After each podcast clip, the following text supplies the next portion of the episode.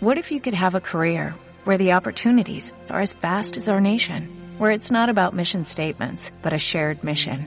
At U.S. Customs and Border Protection, we go beyond to protect more than borders, from ship to shore, air to ground, cities to local communities. CBP agents and officers are keeping people safe.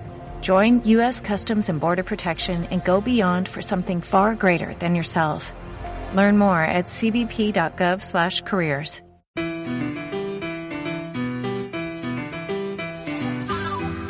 El Albero, de Cope Pinares, con Marcos Sanchidrián.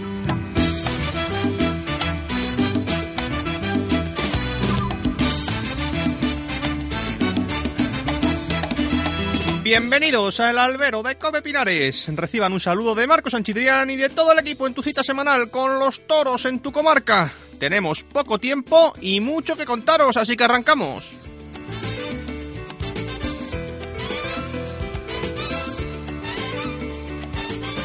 Vamos con la última de esa barbarie que es el mascotismo, el animalismo y el neoecologismo de ciudad y bicicleta y que se ha puesto también a reescribir la historia a su gusto. Bueno, esto no es nuevo, ahí tenemos la memoria histórica, bueno, mejor dicho, la desmemoria. Memoria selectiva y caprichosa es la que quiere imponer el Museo del Prado en su 200 aniversario, en el que ha inaugurado por todo lo alto una exposición de dibujos de Goya. ¿Y cuál fue nuestra sorpresa? Bueno, la verdad que no tanta sorpresa porque es algo que lleva tiempo ya rumiándose. Eh, cuando en la audioguía afirma sin reparos que Goya, Francisco de Goya, Francisco el de los toros, el autor de una de las tauromaquias más bellas de la historia, era un pionero antitaurino. Si están de pie, siéntanse, porque yo casi me caigo de culo cuando lo escuché. El iluminado que defiende esta teoría es el jefe de Departamento de Dibujo y Estampas del Prado, José Manuel Matilla, por cierto. Tiene guasa el apellido de este artista, que, intentar, que intentar eh, desmontar este mito, eh, bueno, pues la verdad que, que tiene agallas este tal Matilla. El hecho que pone encima de la mesa es que Goya reflejó en sus obras un pensamiento antitaurino que formaba parte del movimiento ilustrado. Pues venga, vamos a demostrar con hechos por qué Goya no era antitaurino y sin cobrar ninguna subvención. 1. En una carta, Goya se preocupa por la salud de su amigo Martín Zapater y le escribe Tienes muchos asuntos y te pide el cuerpo venir a Madrid. Lo dejas todo y te vienes a ver cuatro fiestas de toros y comedias y te ríes muy bien de todo. 2. En esa misma carta le dice Goya Zapater yo, mis, yo estoy lo mismo en cuanto a mi salud. Unos ratos rabiando que yo mismo no me puedo ni aguantar. El lunes, si Dios quiere, iré a ver los toros. 3. Su criado llegó a afirmar, en dos cosas era mi amo incorregible, en su afición a los toros y en su afición a las hijas de Eva. 4. Sin duda la tauromaquia que pintó entre 1814 y 1816 es una auténtica obra de arte en la que representó, por ejemplo, la muerte de su amigo Pepeillo. Incluso hay dos litografías más inéditas que representan momentos exactos de la acogida, lo que significa que él la presenció. 5. Con 80 años, en el ocaso de su vida y viviendo en Burdeos, volvió a tomar como fuerte de inspiración a la tauromaquia en cuatro litografías. Entonces, ¿por qué? ¿Por qué intentan hacernos comulgar con ruedas de molino? ¿Por qué se les permite que lo hagan en lugares como el Museo del Prado? ¿Por qué desde la fundación del Toro de Lidia nadie ha salido a rebatirlo en todas las televisiones y en todas las radios? ¿Por qué les dejamos el campo libre al enemigo? Si alguna vez le dicen que Goya era antitaurino, mándenle directamente al carajo.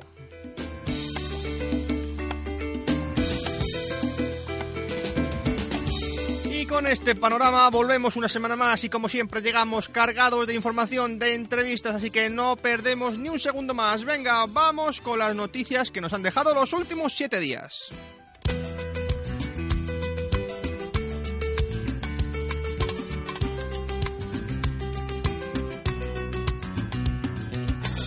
Y esta semana vuelve con nosotros Andrea Martí. ¿Qué tal, Andrea? Muy bien, Marcos. ¿Y tú? Pues bien, venga, ya preparado. Una noticia que nos alegra sobremanera es que el banderillero Mariano de la Viña ha sido dado de alta. Así es, 40 días después de que se debatiese entre la vida y la muerte, Mariano de la Viña continúa con su recuperación en Albacete tras recibir el alta de la Quirón de Zaragoza, donde ha sido atendido por el doctor Valcarrerés. Será ahora el doctor Pascual González Macerosa quien estará al cargo de la recuperación que debe seguir el banderillero. Es increíble la historia de la recuperación y ojo que su objetivo está en volver a torear. Le escuchamos en la rueda de prensa que dio al abandonar la Quirón de Zaragoza. Como persona es volver a torear, lo que pasa es que el tiempo pues, me marcará las pautas, porque para volver a torear tengo que estar al 100%, sí, porque sé lo que es estar delante de toros, sé lo, lo que es, y, y, si no estuviera al 100%, pues, pues bueno, pero bueno, no lo descarto porque yo sé que tengo un tiempo largo de trabajo, un periodo de de superarme día a día, de marcarme metas y eso pues cuando llegue el momento pues lo decidiremos. Como gran artífice de que Mariano de la Viña haya, haya vuelto a la vida, vamos a escuchar también al doctor Valcarreres. Tiene un espíritu evidentemente que, que quiere hacerlo y, y de todo es, una, es un enfermo muy disciplinado y yo no diría que no vaya a ser así, evidentemente. Yo creo que más que todo pues, pues el camino que llevar de que quieres torear y cuanto antes, siempre cuanto antes entiéndase que estamos hablando El pasado fin de semana tuvimos toros en Albacete en el tradicional Cotolengo.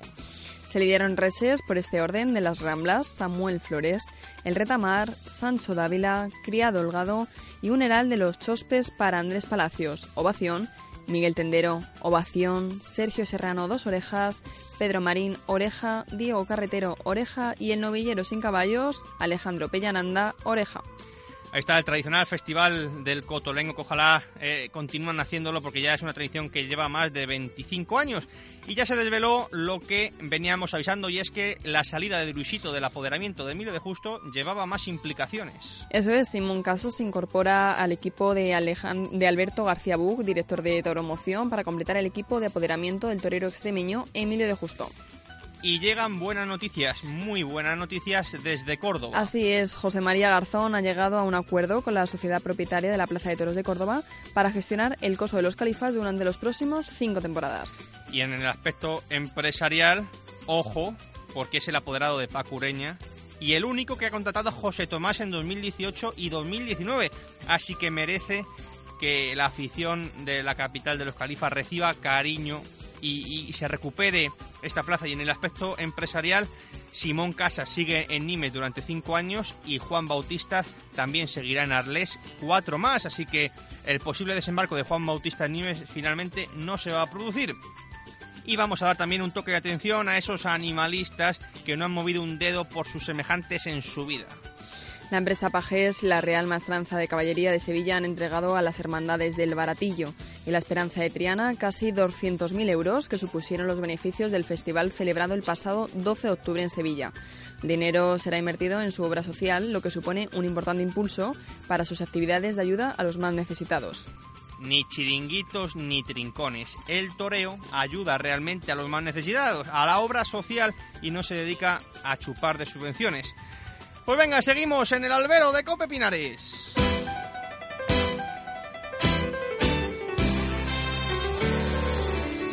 Estás escuchando El Albero de Cope Pinares. Con Marcos Sanchidrián.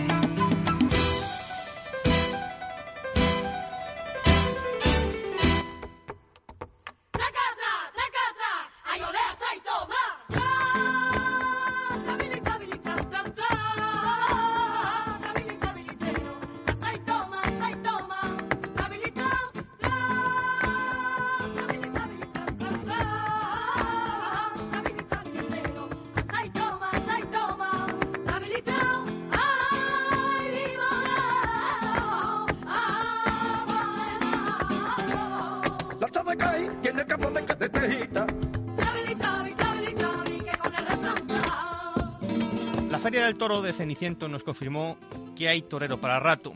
Su importante paso por San Isidro le permitió coger una sustitución en un lugar en el que ahora sí se puede ir. Y además, lo que pasa tiene repercusión, por eso ponerse en ese sitio y tomar los riesgos que tomó hasta el gravísimo percance que sufrió, pues debe tener premio.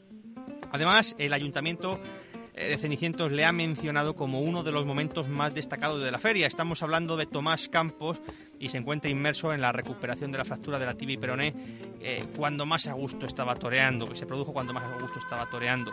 Hoy queremos hablar con él, con Tomás Campos. Buenas tardes, Tomás. Muy buenas tardes. Bueno, lo, primero que nos gustaría saber es, qué tal te encuentras, cómo estás, cómo está siendo la evolución de, de la fractura. Pues la verdad es que muy bien, ¿no? Muy bien, muy feliz porque pues bueno, he sido capaz de, de, adelantar mucho los plazos de, recuperación, ¿no? Que son lesiones que conllevan pues unos seis o siete meses en un estado normal y bueno, yo ahora mismo llevo tres meses y, y la verdad es que, que queda queda ya muy poco, ¿no? Para, para estar al 100%, aunque yo ya hago mi vida normal, ya estoy haciendo mis entrenamientos normales, me encuentro me encuentro muy bien y ya pues pues empiezo a empezaré pues lo que viene siendo la pretemporada cuanto antes no eh, la solía empezar en, después de navidades pero pero en estos momentos pues pues como he pasado lo que he pasado y, tengo tantas ganas de volver a torear y de volver a sentir el toreo cuanto antes pues pues pues ya estoy ya estoy en ello no es tremendo. O sea, una lesión gravísima que, que, en una persona normal, pues eso, los seis o siete meses no te los quita nadie. Y que en apenas dos, tres meses eh, eh, ya, puedas hacer vida prácticamente normal y, estés pensando, bueno, pues en, ya comenzar eh, el invierno taurino, es una barbaridad. La evolución ha sido tremenda y también imagino que será porque, porque el torero pone mucho de su parte. Sí, totalmente. Yo creo que, que la mente, eh, bueno, para lo que estamos mentalizados y, preparados y, y, lo tenemos todo tan asumido, eh, el hecho de dedicar de dedicarte por y, para el toreo, ¿no? Eso hace que, que luego la recuperación, pues, pues sea mucho más rápida, ¿no? Porque tú estás entregado por y para el toro eh, toda tu vida, ¿no? Que viene siendo las 24 horas del día y, y eso conlleva que a la hora de recuperarte, eh, como ha sido una lesión provocada por el toro, eh, pues tu, tu, tu dedicación plena, las 24 horas del día, vaya hacia esa lesión, ¿no? Y eso es lo que hace que, que avance tanto, ¿no? Eh, no es otra cosa.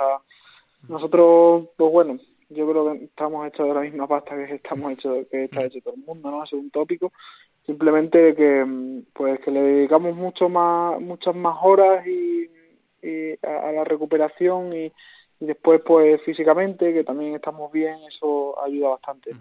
Y, y sobre todo la buena noticia de poder llegar al invierno a la época de preparación de tentaderos eh, prácticamente pues al 100% para comenzar la temporada eh, ya con la lesión olvidada. También eso es importante. Sí, es importantísimo, ¿no? Pues cuanto antes tengas asumido que has pasado la lesión, ¿no? Pues pues antes empiezas a, hacer vida normal y a sentir lo que lo que estabas sintiendo cuando cuando ocurrió la lesión, ¿no? Y, y, en ello en ello estamos, ¿no? Eh, ahora mismo me encuentro muy bien, no puedo decir, pero ya voy haciendo mis pinitos y eso y, y, sí, ¿no? Ya va de, ya va dejándolo uno atrás todo y, y empieza pues pues hacer lo, lo normal, ¿no? Que, que solía hacer. Y cuando, oye, cuando, cuando en los primeros momentos, cuando te ves ahí en el, con, con la pierna escayolada o, después de la operación, y pensar que, que, ese percance te llega cuando más a gusto y más asentado estabas toreando, ¿qué es lo que se te pasa por la cabeza?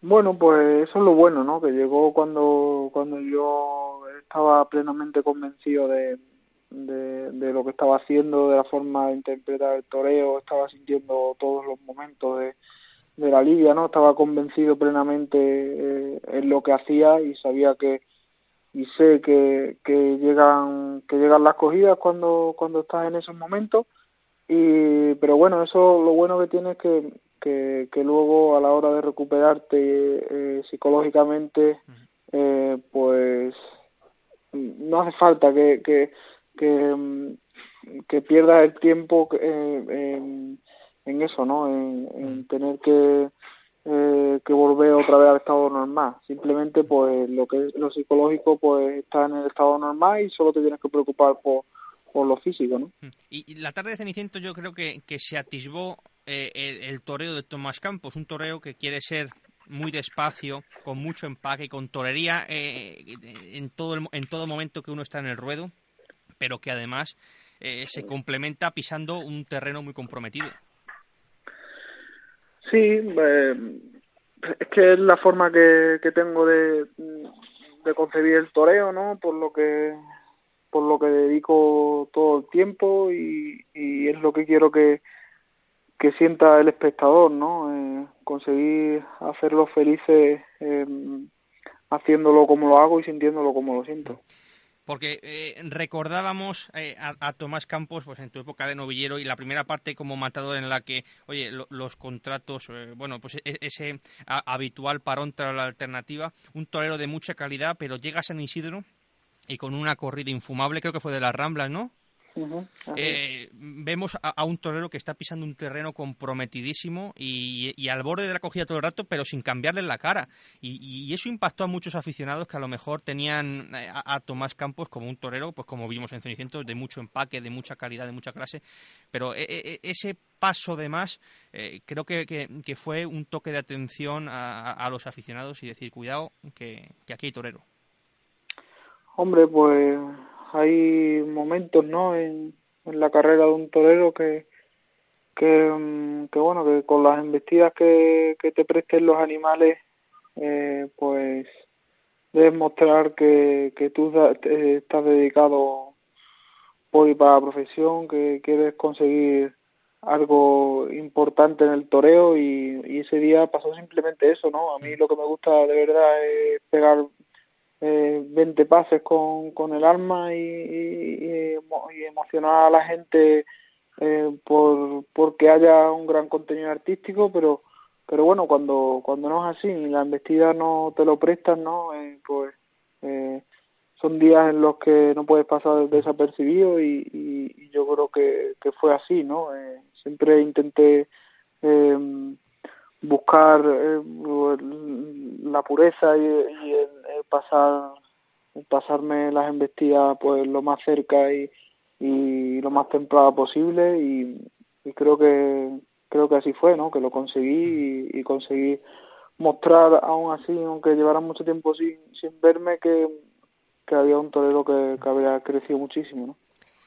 y, y al tener tan pocas oportunidades, la exigencia de tener que estar bien todas las tardes también debe ser eh, un peso que, que, debe ser complicado de gestionar. Que, cada tarde eh, sea la última hasta que se haga la siguiente, ese horizonte debe ser complicado de gestionar. Bueno, yo lo asumo como un compromiso propio mío, interior. No, mm. Intento que, que, lo que viene siendo futuro no, no me no, no me afecte para, para el momento, ¿no? Para el ahora. O sea, para lo que está pasando en ese momento. Es un compromiso conmigo mismo, con, con mis sentimientos y, y, mi, dedicación a, la profesión. Y la que sí que ha sabido verlo desde el principio ha sido Francia, donde, donde estos primeros años como matador de toros, pues eh, te ha abierto las puertas. Sí, eh, allí estoy súper agradecido, ¿no? Porque porque ha sido la que ha mantenido la, llama viva y en la que yo he podido seguir creciendo y he podido seguir mostrando que, que, puedo ser un, un, torero importante. Creo que vives en Arnedo. Sí, así es, llevo ya cinco años. Eh, tierra de Diego Urdiales, gracias eh, a, tu estrecha relación eh, con él. La verdad que buena fuente para beber la de la de Urdiales y, para, para hablar de toros, para saborear el toreo, para entrenar con él, creo que eh, es una buena fuente. Sí, pues ha sido en estos años los que hemos hablado antes que, que, no tenía nada y que tenía que seguir creciendo como torero, aunque fuera en el entrenamiento. Eh, y adquiriendo conocimientos, pues, pues ha sido el que, el que ha estado ahí, ¿no? Día a día. Y la vía, la vía, eh, hablemos de, de, esa vía urdiales, esa vía del toreo de toda la vida. Y la verdad que es una buena noticia, es que dentro de, esa línea eh, hay toreros jóvenes y un ramillete de toreros jóvenes que quiere seguir esa línea y alejándose del denominado eh, toreo moderno. Hablamos pues de Pablo Aguado, Emilio de Justo, Juan Ortega, Tomás Campos. Es importante también que haya una baraja de toreros que, que, apuesten por, e, por, este toreo y que sea el que dentro de una, dos, tres, cuatro temporadas eh, tenga que estar defendiendo eh, el estatus de figura dentro de, un escalafón que no le tiene que dar mucho para, para que se dé un vuelco considerable como está comenzando a pasar. Sí, simplemente lo que pues lo que hacemos es mantener lo que viene siendo el toreo fundamental, ¿no?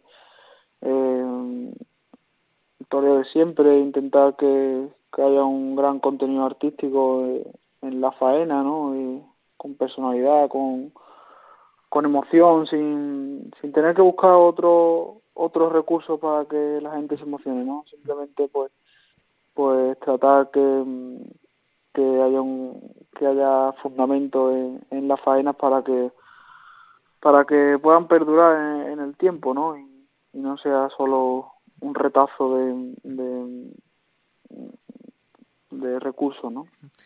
Y es que, en definitiva, eh, lo clásico nunca pasa de moda. Sí, está claro, ¿no? ahí están las pruebas, ¿no? Que, seguimos viendo faenas de, de toreros de hace muchos años, de otras épocas en las que me hubiera, gustado vivir y la sigues viendo y, y, son súper actuales, ¿no? Con lo que con lo que se puede hacer hoy en día al toro.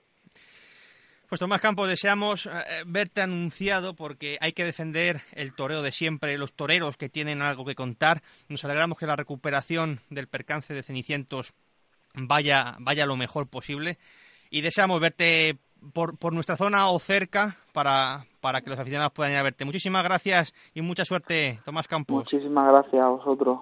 Fuerte abrazo.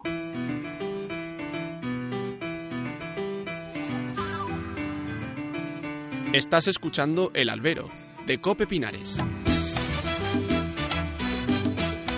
Con Marcos Sanchidrián.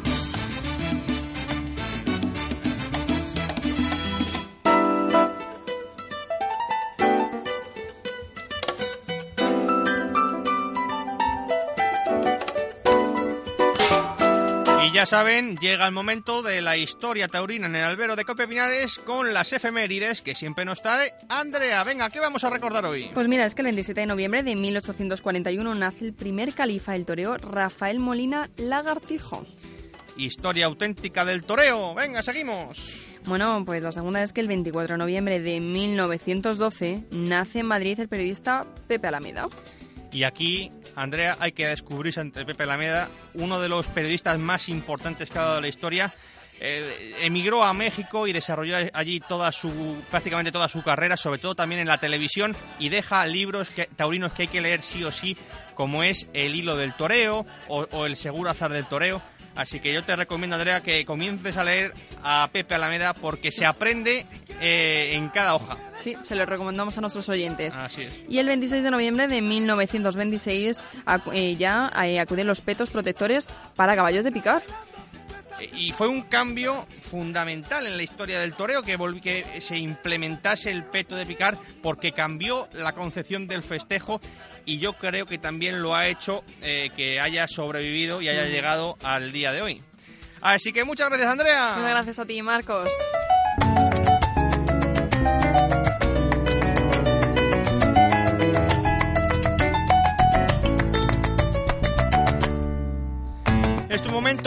Albero de Cope Pinares durante toda la semana a través de las redes sociales. Y es que bueno, podéis encontrarnos en Facebook en el albero de Cope Pinares, en Twitter en arroba el albero Pinares o a través del email el albero arroba copepinares.es. Y una cosa que nos encanta es escucharte a través de la nota de voz en el WhatsApp del programa. Así es, además es muy fácil, solo tienes que dejarnos tu nota de voz en el WhatsApp del 674 809 567. Y ya saben que pueden encontrarnos en iBox, en Spotify, en cualquier momento de la semana y disfrutar como nosotros lo hacemos, llevándote la información y los protagonistas de la semana. Y lleva también, como siempre, en tus viajes, en el trabajo, donde quieras, la música del programa. Claro, tú buscas la lista del albero de Cope Pinares en Spotify y disfrutas de toda la música que ponemos cada semana en nuestro programa. Pues venga, pásate por nuestro Twitter o por nuestro Facebook, déjanos tu mensaje de voz y te escuchamos dentro de siete días.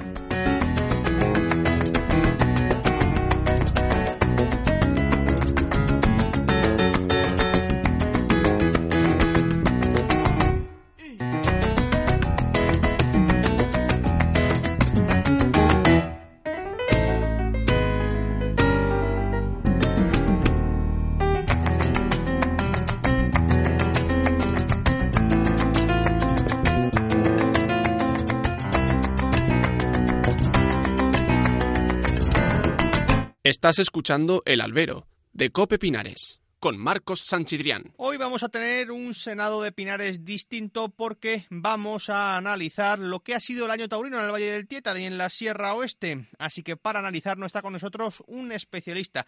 Yo creo que entre los dos nos hemos visto todos los festejos que se, que se han dado en el Valle y en la Sierra Oeste. Ya sabéis que hablo de Javier Jiménez desde la redacción de Mundo Toro. ¿Qué tal, Javier? Muy buenas tardes, Marcos. Pues la verdad que como siempre, pues participando en los festejos de, de la Sierra oeste donde, donde tanto nos gusta ver, ver los toros. Hoy, hoy no podemos tener a, a, Jorge Vázquez, pero bueno, pero yo creo que, que para analizar los festejos eh, que, que, hemos presenciado, pues yo creo que, que es importante eh, hacer el análisis y el balance de, de una temporada eh, interesante, porque la verdad que siempre lo que pasa en el Valle y en la Sierra Oeste tiene su interés para el aficionado porque se ven a toreros que, que no es habitual verles en, en, en las ferias y, a pesar de que, oye, vivimos un momento de crisis eh, que, que además en el Valle se está um, acrecentando más allá de la, de, del propio que hay en los pueblos, pues yo lo destacaría sobre todo por el desinterés de muchos ayuntamientos en, en apoyar la fiesta de los toros y eso se nota donde, donde hay apoyo eh, municipal y donde no. Así que Javier, comenzamos por, por digamos, el momento que destacarías de, de la temporada en nuestro valle. Hombre, yo creo que, nuestro valle al fin y al cabo ya tiene esa capital que, bueno que viene siendo Cenicientos. Yo creo que, esa feria te marca, como, como hemos comentado muchas veces, como, el centro de, la temporada. Parece que hasta llegar a Cenicientos tenemos una temporada y una vez que haya pasado ya Cenicientos es la temporada en declive. Eh, me quedaría, yo creo, en la feria de Cenicientos, yo creo, con el nombre de, de Isaac Fonseca, del novillero. Eh, apenas le, yo por lo menos la había visto, la había visto en dos o tres novilladas y, sin picadores y me pareció que dio una dimensión muy buena, eh, teniendo en cuenta eh, Cenicientos, el novillo que sale, los novillos de la quinta y su segunda novillada con, con picadores. Para mí fue eh, el, de, el, descubrimiento de, de, una temporada Totalmente. que, como bien has dicho, eh, nos permite ver varias cosas. Primero, esos, esos toreros que a lo mejor están fuera de las ferias, que puede dar la sorpresa, eh, nos pueden dar la sorpresa, y luego también eh, esas ganaderías que a lo mejor también pues, pueden estar fuera de, de ese circuito. Es decir, cada tarde yo creo que vaya, vamos al Valle del Terror. Primero nos aseguramos que todo lo que se va a hacer va a tener un, una importancia porque el toro siempre va a estar presente. Y una vez que está el toro pues todo eh, cobra como he dicho más, más importancia. Luego tenemos eh, al ser nombres que a lo mejor no merecen no tienen tantas oportunidades o están pocos vistos pues siempre nos dan ese esa interrogante mm, para claro. ver si bueno si han madurado bien si siguen en buen momento y siempre con, como he comentado, con el toro por delante y ganaderías que tampoco son, son habituales de ver en las grandes ferias. Es que, joder, si, si, realmente eh, se pensara como, como eh, ya no el mundo del toro, sino los propios ayuntamientos, el propio, eh, los, propios, los propios municipios, eh, el Valle del Tietar tiene un aliciente en el que podríamos ver eh, a los toreros eh, apostar por toreros poco vistos con ganaderías que los aficionados quieren ver. Entonces, e esa unión, que es lo que siempre ha sido el Valle, eh, hoy en día tendría un interés notorio dentro del panorama nacional y que, por desgracia, eh, se está perdiendo y, y, y, poco menos que nos queda eh, Cenicientos como, como bastión y baluarte. Pero yo creo que ah. es una oportunidad que se está perdiendo. No, y, y, además hay que tener en cuenta la, la localización geográfica de, claro. del propio valle, de Comunidad de Madrid, Comunidad de Castilla-La Mancha y Comunidad de Castilla y León. La, a, las, decir, a, las, puertas de Madrid. a las puertas de tres comunidades autónomas donde vemos también que, la gente se mueve a ver toros. Mm. Que los mismos que nos encontramos, por ejemplo, en el Tiemblo en junio, nos encontramos luego en mm. Cadalso para despedir la, temporada. Es decir, que hay una peregrinación por dentro del valle para ver las corridas.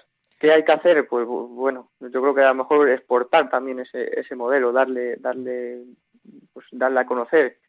Hablamos de, de Cenicientos. Cenicientos ya se ha ganado a lo mejor la fama, pero esa fama es que no se gana sola. Esa fama se gana por trabajo, se gana por ver corridas pronto, por elegir los carteles, por hacer una política alrededor de la feria eh, que llame la atención. Y en eso, eh, eh, los últimos años, se va notando también cada vez más Los, los ayuntamientos que apuestan por la feria y a lo mejor los ayuntamientos que, bueno, que la dejan un poquito más descuidada, que a lo mejor hacen los carteles 15 días antes, que, que ven los toros a lo mejor dos meses antes de las ferias y hablamos a lo mejor en junio o en julio cuando a lo mejor ya no queda a lo mejor en el campo. Entonces, eso sí que se, se nota, incluso se ve en, los propios espectáculos. y finales de agosto teniéndose que, se, que, teniéndose que dar la feria a principios de septiembre. ¿eh? O sea, que, claro, es lo que pasa. Claro, entonces, eh, eso, eh, aunque parezca que no, el público eh, lo sabe ver. no es lo mismo tú ver a una plaza donde se cuida el mínimo detalle, donde ves que vas a ver un espectáculo serio, donde a lo mejor vas a ver carteles con tres toreros que son poco vistos, pero que son poco vistos, pero que no tienen a lo mejor ese aliciente. Es decir, otras veces vas diciendo, bueno, vamos a ver cómo eh, ha madurado este, cómo ha evolucionado, pero hay toreros eh, que ya se saben, eh, bueno, que a lo largo de su trayectoria ya se ha visto ese, ese recorrido y sin embargo eh, pues hay plazas o, empresarios que, vuelven a contar con ellos entonces eh, no es lo mismo dar oportunidad a toreros que no la han tenido hmm. que dar oportunidades a toreros que han tenido ya también más, más oportunidades y eso yo creo que es una cosa que, tenemos que tener pendiente porque el público sabe responder a esa gente y se nota eh, el ayuntamiento que hace sabiendo lo que hace y el que se lo quita por compromiso, la fiesta de, toros, si es así. Y, si, pues si quiere, Javier, ah, bueno, y, un pero que quería poner, hablando de Cenicientos y Fonseca, precisamente al ayuntamiento que dio los premios, es que el, triunfador de la feria, aunque hubiese sido un novillero, tendría que haberse dado Isaac Fonseca, porque ya hablamos, ya, hablaremos de, la oreja que no le concedieron, esas dos orejas que, que se ganó a pulso en el sexto, pero, pero eh, el triunfador de la feria debería tener el nombre de Isaac Fonseca, por mucho que el triunfador siempre suele ser un matador, pero es que en este caso el impacto fue tal de Isaac Fonseca, y ya sí que lo ligamos y, comenzamos por Cenicientos, que, yo creo que, que, deberían haberle declarado como triunfador. Y además, no sé si, vamos, si, si te acuerdas que, vimos esa, esa corrida juntos, que, que los primeros compases no, no estaban muy, a lo mejor muy confiados, todavía el ambiente era muy, después del primer novillo que salió muy complicado y como que los primeros eh, compases, eh, bueno, como que no le veía yo tampoco, estaba muy bien con el capote y sin embargo fue salir ese tercer toro ya, lancearlo a la Verónica y, cambió toda su tarde. El, tercero de esa tarde, que fue el primero, fue un toro muy complicado, y casi sin embroque, siempre a media altura y, a base de tragarle, de tragarle, pues, pues eh, le consiguió eh, estar solvente delante de la cara de, un novillo que prácticamente era, era un toro. Y luego ya con el sexto, pues la dimensión que, has comentado, donde hay tres doblones por abajo, al final de la faena, ese remate por ese final de faena por bajo que yo creo que vamos, para mí mm. es de lo, de lo mejor que, he visto yo, eh, como hemos comentado, en el Valle. y luego las tocadas. De, lo que te acuerdas. yo ahora mismo cierro los ojos y veo esos doblones. Y, claro, son de las cosas que, te vas a quedar de la temporada. Hay cuatro o cinco cosas y una de, una de ellas es esa. Sí, sobre todo, y luego también las tocadas, la forma de, entrar a matar, que, entró de, bueno, entró recto como hay que entrar a matar y con, los y con los pies en el suelo.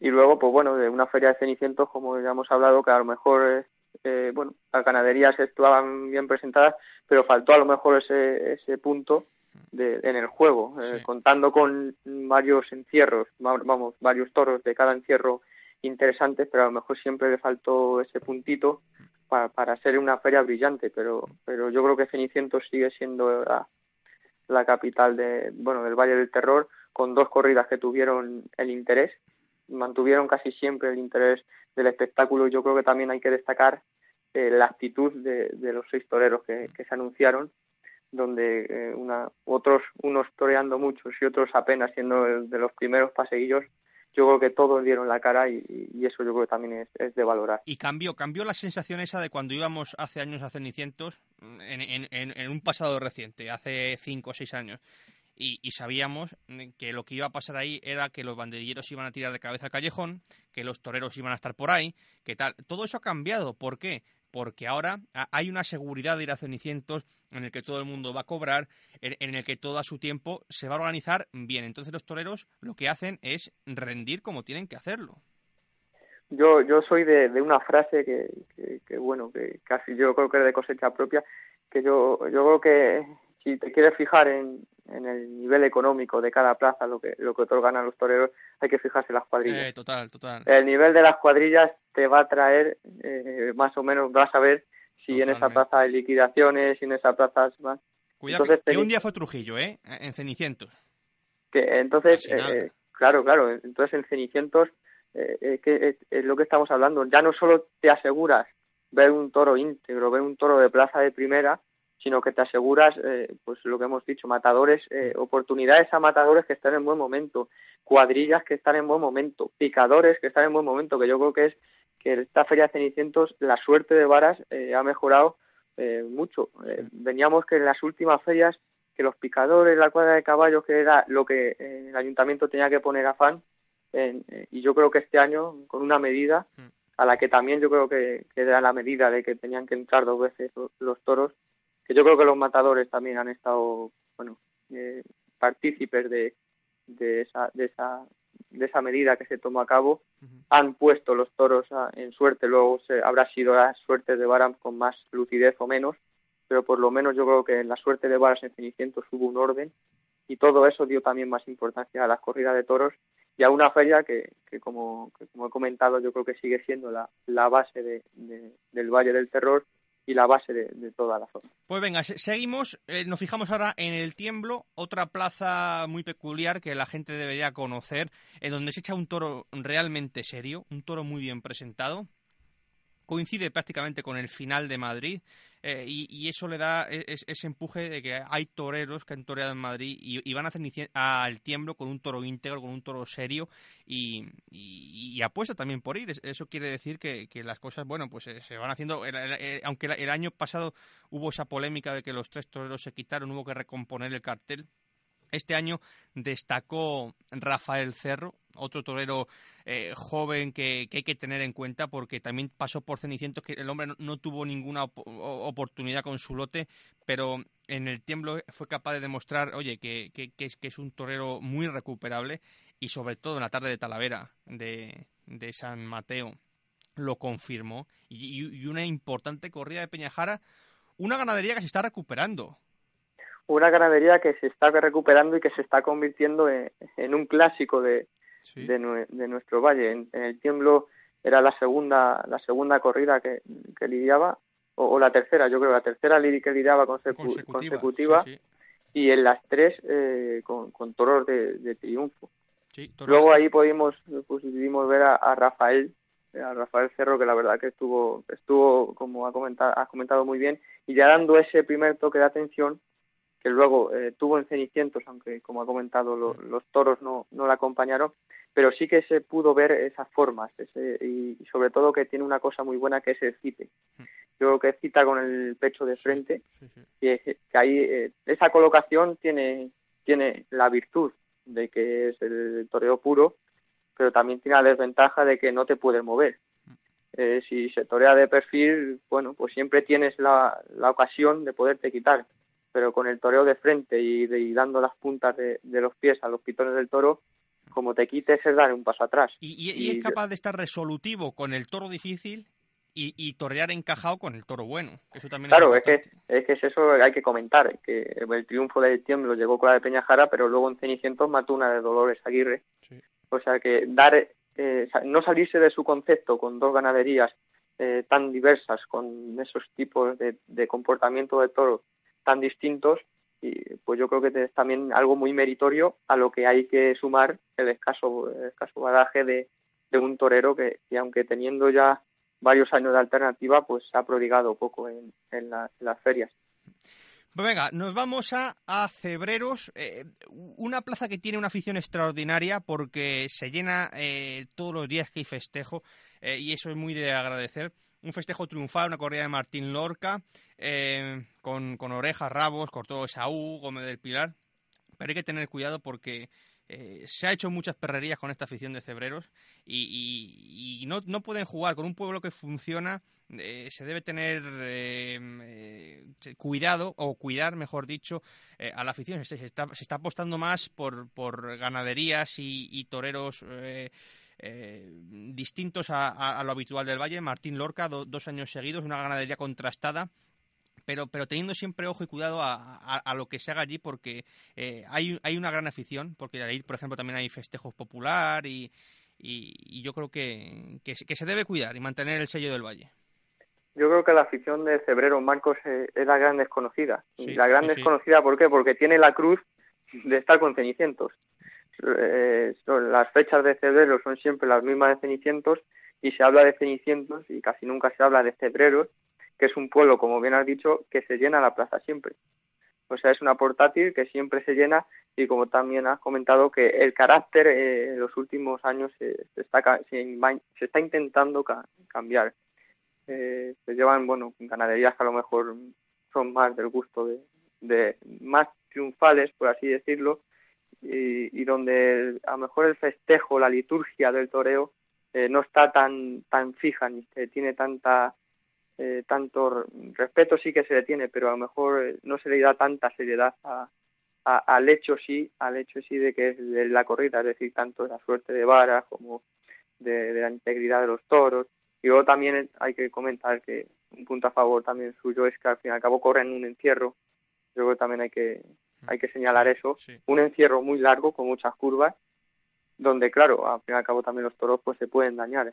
Y, y lo como has comentado, febreros no es solo las no solo las las corridas, no solo son los festejos, sino también que hay un importante festejo popular por la noche, que donde también otra vez se vuelve a llenar a llenar la plaza con como con esa vaquilla donde ponen donde ponen dinero entre los cuernos, que yo creo que también eh, hace a Ceberos también un pueblo eh, olvidado, como he comentado, pero olvidado por el simple hecho de coincidir con de coincidir con Pues venga, seguimos. Eh, nos vamos a la Adrada eh, donde se recuperó la apuesta por el toro.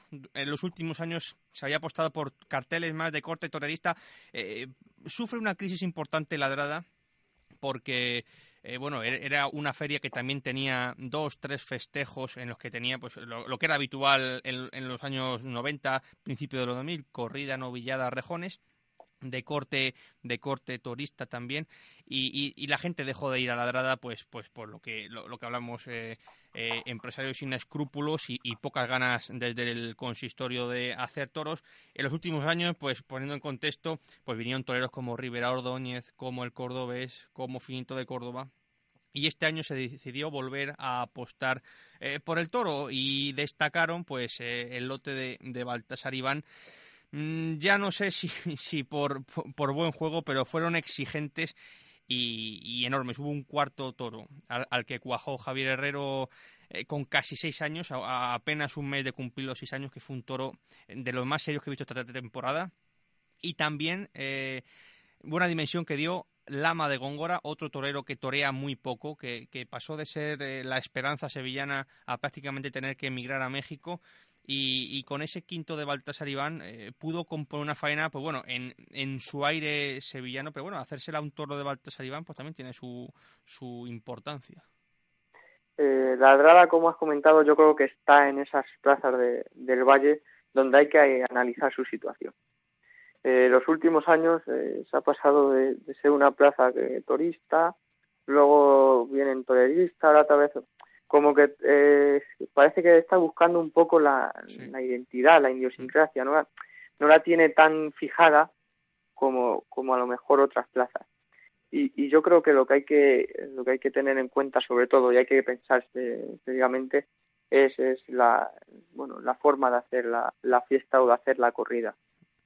Eh, el patrón de, de la drada es, es el San Salvador el día 6 de agosto y se suele hacer la corrida el 6 de agosto eh, sin, sin atender en cuenta eh, si cae en viernes, si cae en sábado, si cae en domingo. Este, este año creo que, que, cayó en martes y, y, se dejó el concurso de recortes para el, sábado y el domingo y se puso una corrida de toros un día entre semana. Eso es, una, eso es una barbaridad. Efectivamente, eso a, eso me refiero. Es decir, la forma en organizar también una, una corrida hay que, hay que, hay que pensarla. Mm.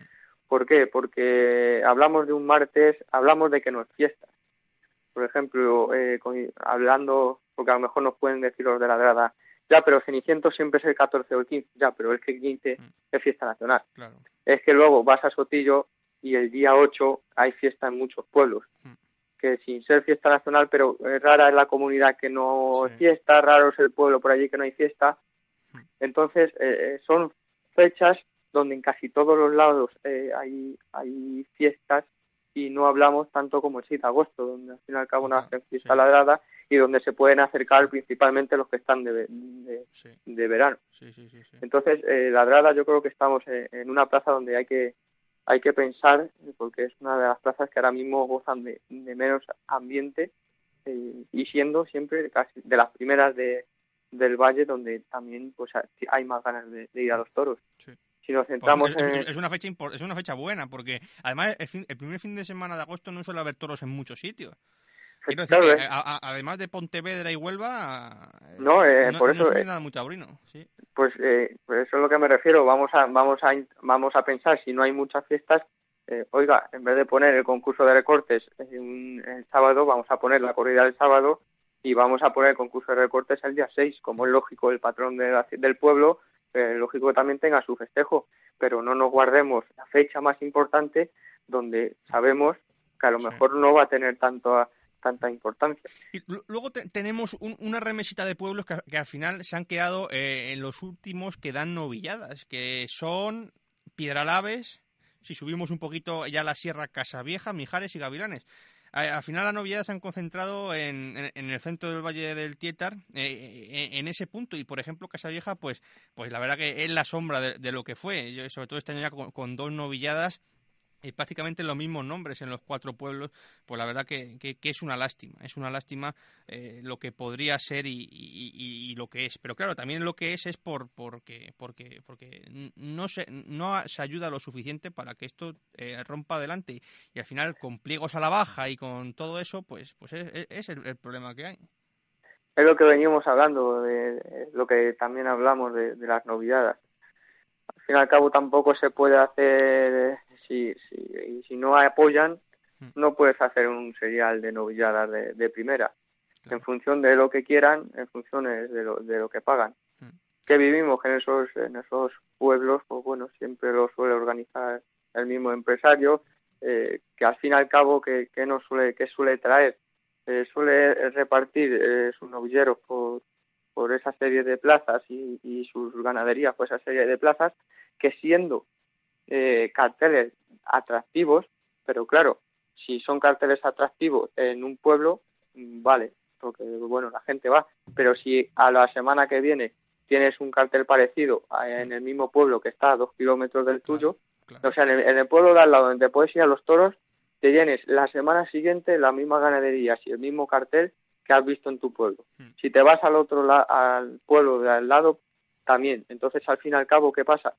Pues que viendo una novillada o, o eres muy aficionado y, también te puedes permitir el lujo de poder ir a todas, o al final eliges y nada más que te quedas en una y haces el esfuerzo a irte a lo mejor pues las novilladas a Cadalso o a Villa del Prado, o si no haces el esfuerzo y te vas a una corrida de toros en Cenicientos. es, decir, claro, eh, hablamos del valle y hablamos de, esa peregrinación, pero también tenemos tenemos que poner el argumento. Tenemos pueblos bueno, y gente que a lo mejor no se puede permitir mm. eh, dar el recorrido y tienen que elegir a dos.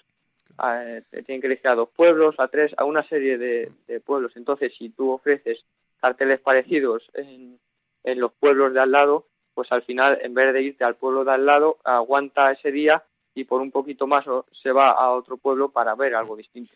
Y, eh, también eh, el eje también ha sido un poco las, la ganadería de Monteviejo, que en los últimos años ha, lidiado mucho. Y, bueno, también es una manera de, de ver a los patas blancas y yo creo que es una buena estrategia también de Victorino de relacionar una ganadería como la de Monteviejo con una zona tan turista como es el Valle del Tietar. Sí, efectivamente, yo creo que, que en esas plazas, sobre todo la que hemos mencionado, eh, Monteviejo, yo creo que, ha estado presente en, en, el, en el, bueno, casi todas las plazas, lo que le, da un aliciente no solo al festejo, sino también a, a, la zona del Valle del Terror.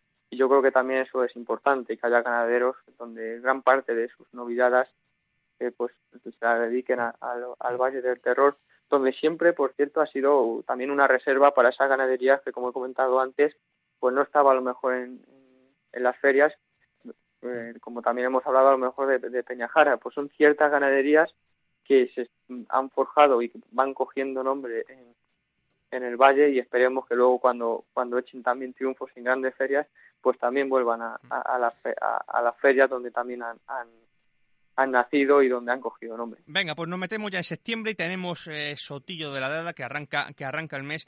Eh, Sotillo que, que, dio una novillada de hoyo de la gitana, una, una, una buena una, una, buena novillada de hoyo de la gitana en Trinidad pero vacía de contenido porque lo que hablamos, eh, al final los novilleros que, que, torean no son los que más puestos están y cuando, cuando tiene exigencia la novillada pues es, es complicado que estén bien. Y luego en, en septiembre, en vez de dar una, novillada y una corrida de toros, pues, pues eh, la, dinámica que hay pues del sobrecoste que dan, que tienen las novilladas eh, con, respecto, con respecto a una corrida de toros, pues se, se prefiere dar dos corridas de toros y, y quitar una novillada, algo que en, en, un pueblo con una plaza que, que apenas llega a los mil espectadores, pues debería ser, eh, que debería estar totalmente prohibido y de lo que destacamos se, apostó por dos duelos ganaderos. La primera, en, en, un duelo ganadero entre el Marqués de Quintana y los derramaderos, terminó triunfando Peñajara, un remiendo porque se embarcó un toro con una cornada, que manda narices, se embarca un toro con una cornada, pero en los últimos años lo que pasa en Sotillo pues es, es, eh, fruto de un análisis de cuarto milenio y eh, los tres eh, toros de Hoyo de la Gitana al día siguiente, que en realidad fueron cuatro porque salió un toro con un ojo blanco, un toro con una nube del risco y, bueno, me voy a ahorrar el comentario porque ya, lo comentamos lo que pasó en su día. Hoyo de la Gitana echa tres toros importantes y un cuarto que no vimos por, por su matador, un toro bueno que se rajó. Sale nombre, bueno, en fin, bueno, cosas que pasan. Triunfaron Sánchez Vara, Luis Gerpe y Javier Herrero. Luis Gerpe, otro nombre, un, torero que estuvo en huelga de hambre en la Puerta de Madrid. Le ponen en, en Sotillo y, se entretiene en cortar un rabo. A toda luz es excesivo, pero bueno, pero bueno, eh, es una forma de mostrar eh, que, que, que, hay torero. Y otro torero que, del que hemos pasado de puntillas es Javier Herrero, que lleva ya muchos años pasean, pasando por el Valle del Terror con el desgaste que eso implica y triunfando tarde a tarde eh, con, con lo que no quiere nadie. Sotillo es, la, típica plaza donde, donde nos podíamos referir a, eso que hemos hablado de los detalles. Con una plaza, yo creo, de auténtica sopera, donde da gusto ir a ver, a ver los toros, pero donde hay detalles que no te dan a lo mejor la seriedad que debería ser la plaza. Yo no solo en, en la presencia de los toros, donde, donde está claro que, que bueno, que eso salen unos, unos toros serios, sino en detalles como los que ha comentado, que salga mejor el toro con, con la cornada, desembarcarlo, o salir el toro con una nube en, en el ojo.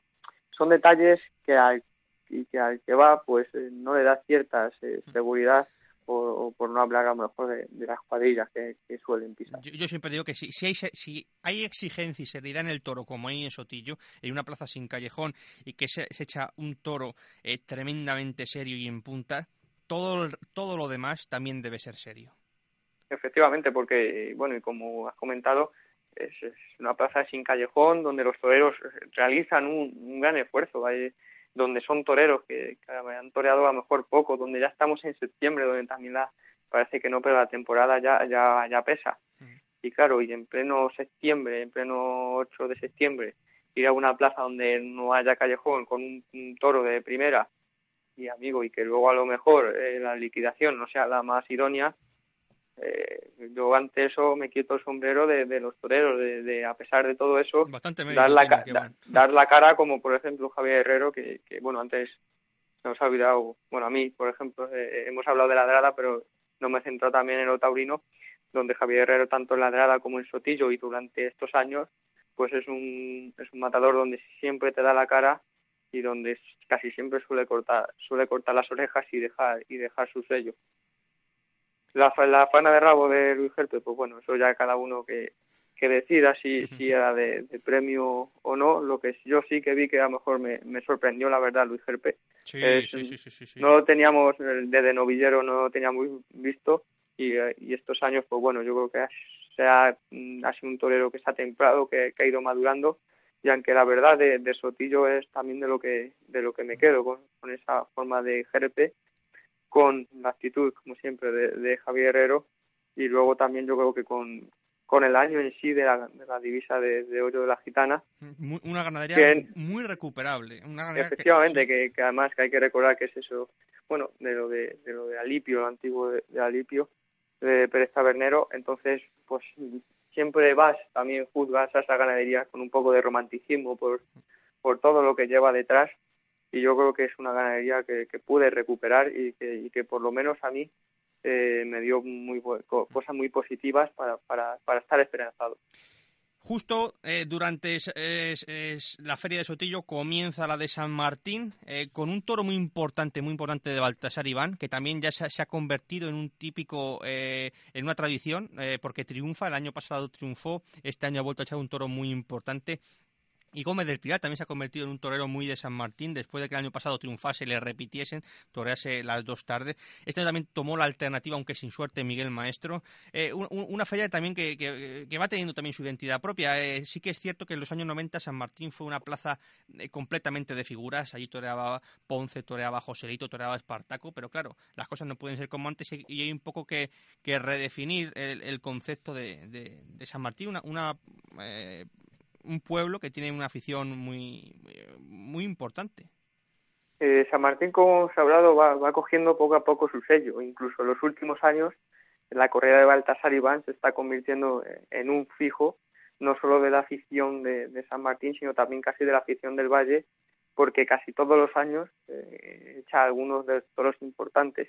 Eh, bueno, me acuerdo, por ejemplo, de, del de que mató Rubén Pinar hace, hace tres temporadas, si mal no recuerdo, donde incluso se le llegó a pedir el, indulto, siendo una de las corridas esas más completas que, que se han visto a lo mejor de, de Baltasar Iván por, por nuestra zona.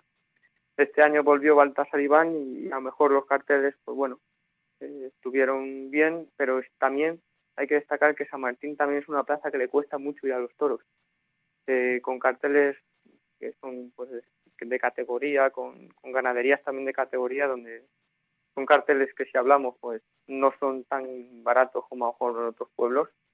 Y, y siempre en San Martín cuesta un poquito ir a, ir a los toros que yo creo que incluso ya vemos que, que poco a poco se va recuperando pero todavía vamos a ver si, si en estos años va creando también más ambiente eh, y luego también hay que tener en cuenta la, la fecha las fechas son 8 de septiembre donde aquí eh, tenemos toros en Sotillo tenemos toros en Higuera de las Dueñas, hay toros en, en Vicalprau, hay toros en, en Villaseca de la Sagra, que bueno, que al fin y al cabo también por cercanía, pues a lo mejor algunos se desplazan hasta Villaseca, entonces eh, son muchos pueblos y la gente se reparte y tampoco son unas fechas tan tan fáciles para meter gente en, la plaza. Y ponemos la guinda, eh, con este análisis, como, como han visto, es, es eh, bastante concienzudo, plaza a plaza, con Cadalso de los Vidrios y Villa del Prado, dos plazas eh, gestionadas por el ayuntamiento, Cadalso en este último año por las circunstancias que, que ocurrieron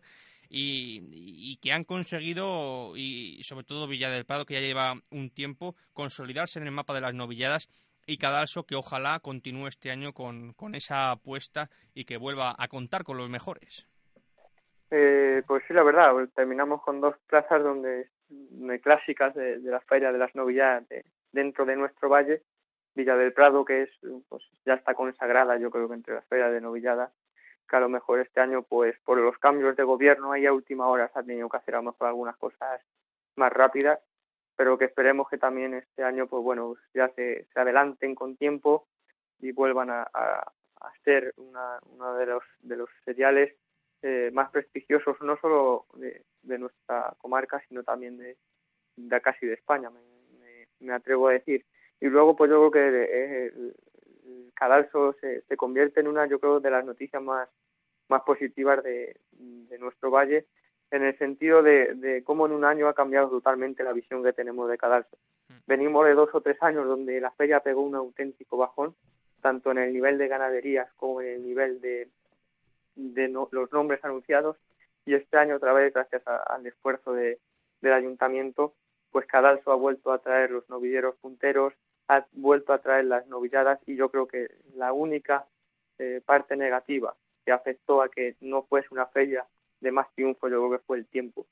Se juntó en tres días totalmente desapacibles, la de Rejones se suspendió, donde a lo mejor la gente ya casi estaba más, más pendiente de, pues muchas veces de irse que de quedarse, donde ese frío también pues lo contagió el público que a lo mejor no estaba tan caliente con los novilleros y los novilleros a lo mejor tampoco estaban tan calientes con el público y nos vemos en una feria donde se ha recuperado el, nivel pero donde las, las, la climatología pues afectó también al desarrollo pero yo creo que es una de las noticias más, más positivas de nuestro valle la recuperación de, de Cadalso que siempre ha sido también una cuna de, de grandes novilleros y una gran feria. Pues yo creo que ha quedado bastante analizada lo que ha sido la temporada en nuestro Valle del Tietar y la Sierra Oeste. Así que solamente te podemos agradecer que, bueno, que durante todo el año pues eh, has estado ahí al pie del cañón para eh, contar y desgranar la actualidad, ya no solo la nacional, que es lo que estamos acostumbrados a ver, pues eh, lo que hacéis en Mundo Toro y lo que hacen los grandes medios, sino bajar la información a nuestro día a día, a nuestro valle, que yo creo que nuestros oyentes también eh, quieren saber qué es lo que pasa en, en sus pueblos y, hay, que, hay que darles cariño, atención y sobre todo reclamar a los ayuntamientos que apuesten por los toros. Gracias, Javier. Muchas gracias, Marco, por, tus palabras y, ya sabéis que, parece que no, pero a los que hemos nacido en el valle, donde lo que nos hemos aficionado a los toros eh, en esa zona, pues siempre hay una parte de, de nuestro corazón aficionado en, el, en donde se guarda eh, ese valle ya que siempre se le tiene un gran cariño. Ahí queda eso, Javier. Hasta la semana que viene. Hasta la semana que viene, Marcos. Un abrazo.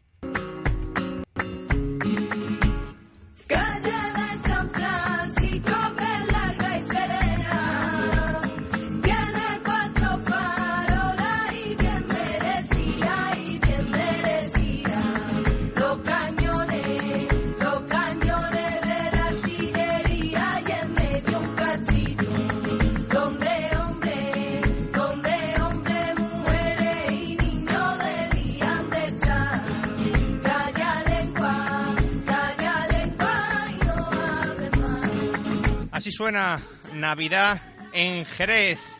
Y precisamente en Navidad eh, viene muy relacionada con la solidaridad, la solidaridad, la solidaridad del toreo. Y precisamente, Andrea, la semana pasada estuviste en, un acto solidario en el que acudieron muchos toreros. Eso es, por eso no pude asistir al programa y la verdad es que se organizó una cena benéfica en el Rastrillo Nuevo Futuro que iba en beneficio a los niños y fue todo un éxito. Asistieron muchos matadores de toros. Eh, Santiago Abascal también nos quiso acompañar y, bueno, agradezco a toda la gente que quiso estar esa noche con nosotros y a todos los matadores, a toda la gente que dedica su mundo al toreo, ya que, ya que son muy solidarios y ahí se le pudo ver. Pues ahí queda eso, Andrea. Muchas gracias. Hasta la semana que viene. Gracias a vosotros.